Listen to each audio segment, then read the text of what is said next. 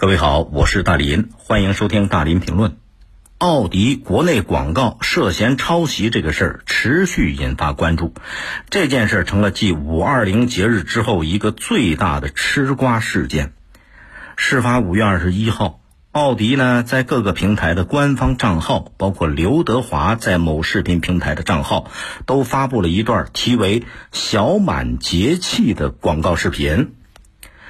视频里边，知名艺人刘德华出镜，并且满屏洋溢着中国传统文化的气息，精致感十足。但是不久之后，在这个呃视频平台，拥有百万粉丝的一位博主北大满哥出来说话了，说奥迪的这个视频广告涉嫌抄袭，广告的文案内容跟他去年发布的视频文案几乎相同。然后这两个广告一对比，你能发现，奥迪的这款视频广告跟那个北大满哥发布的视频，在文案上高度相似。奥迪的这个广告里边呢，这些文案就通过刘德华口述而出，不光是文案几乎全盘照搬北大满哥，甚至里边语句的前后顺序都保持了一致。很显然。这个广告抄袭是明摆着的事儿了。然后在五月二十二号上午，一汽奥迪官方发表了一个声明，啊，就自己监管不力、审核不严，给刘德华先生、原作者及相关方造成的困扰，表示了诚挚的道歉。同时，奥迪也提到，说这广告视频呢是他的创意代理公司提报并且执行的。啊，已经责成他们尽快就所涉文案侵权的情况进行处理，并且已经全面下架了这个广告视频。然后五月二十二号上午十点左右，奥迪的所有官方微博账号以及刘德华在某视频平台发布的这个广告，都已经看不到了，下架了。到了中午，五月二十二号中午。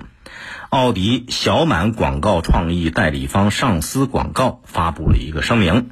啊，说承认在没有跟版权方沟通的情况下，直接使用了原作者关于小满的文案内容，向刘德华、向原作者北大满哥。向一汽奥迪致歉，并且承诺会尽最大的努力来弥补损失，并且今后严格杜绝这一类情况的发生。奥迪广告抄袭这件事成了五二零节日之后一个最大的吃瓜事件。人民网评发表了快评，认为问题视频当中的很多文字跟原视频几乎是一模一样，一字儿不差，简直是像素级抄袭。应该有人给出解释，监管部门也有责任介入。如果不尊重原创，哪儿还有创新呢？如果抄袭不受到制裁，置法律于何地呢？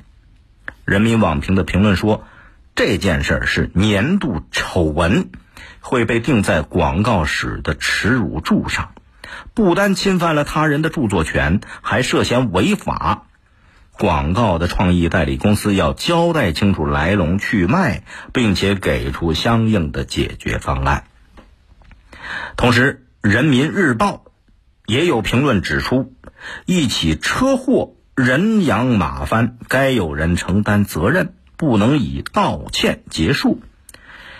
保护原创就是保护创新，应该成为行业反思的契机，构筑有效的防范机制。啊，大媒体都出来说话了。实际上，你仔细翻一翻之前的事儿，奥迪在国内市场啊，它在营销或者广告上，之前就有过多少次翻车的历史。比方说，二零一七年的时候，奥迪呢召开了一个二零一六年全球的业绩大会，在会上，他介绍到中国市场的时候，哎，奥迪方面引用了一张中国地图，结果这个地图满是错位。虽然地图的画面不是奥迪公开的广告，但是媒体报道之后还是引发了众多中国消费者的愤慨。事后没办法，奥迪公开表示了歉意。同样还是在二零一七年七月份的时候，奥迪也投布了一个呃投投放了一个广告，是官方的关于二手车的一个广告。这广告内容也离奇了，大概是什么呢？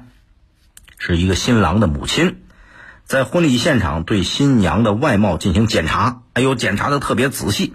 又捏新娘的鼻子，又扒开新娘的耳背，又掀开新娘的嘴巴。完事儿之后，就偷偷的打了一个 OK 的印戳。广告最后还出现了奥迪二手车的介绍页面，配音说：“配音呐，说官方认证才放心。”你看看这广告，俗不可耐，把女性比作二手车，把那个女性有没有整容来比喻二手车车况是不是良好，然后最终婆婆认可了，比作是官方二手车的认证。你说这个广告的寓意恶俗到极点，俗不可耐。这事儿发酵之后，奥迪方面下架了广告，又公开道了歉。还有二零一九年的时候，十一月份，奥迪在微信朋友圈的视频广告推送又出现乌龙了。他那个奥迪那款 Q 八的广告文案，还附上了英菲尼迪汽车的视频内容。你看，好多人说啊，说汽车界里边奥迪的广告。啊，挺棒的，呃，他的创意、他的制作、他的传播都是天花板的级别。但实际上，你仔细看看啊，还真未必。广告本身是一种营销行为，营销行为就要符合公序良俗，这是基本要求。同时，广告更是一个艺术创作，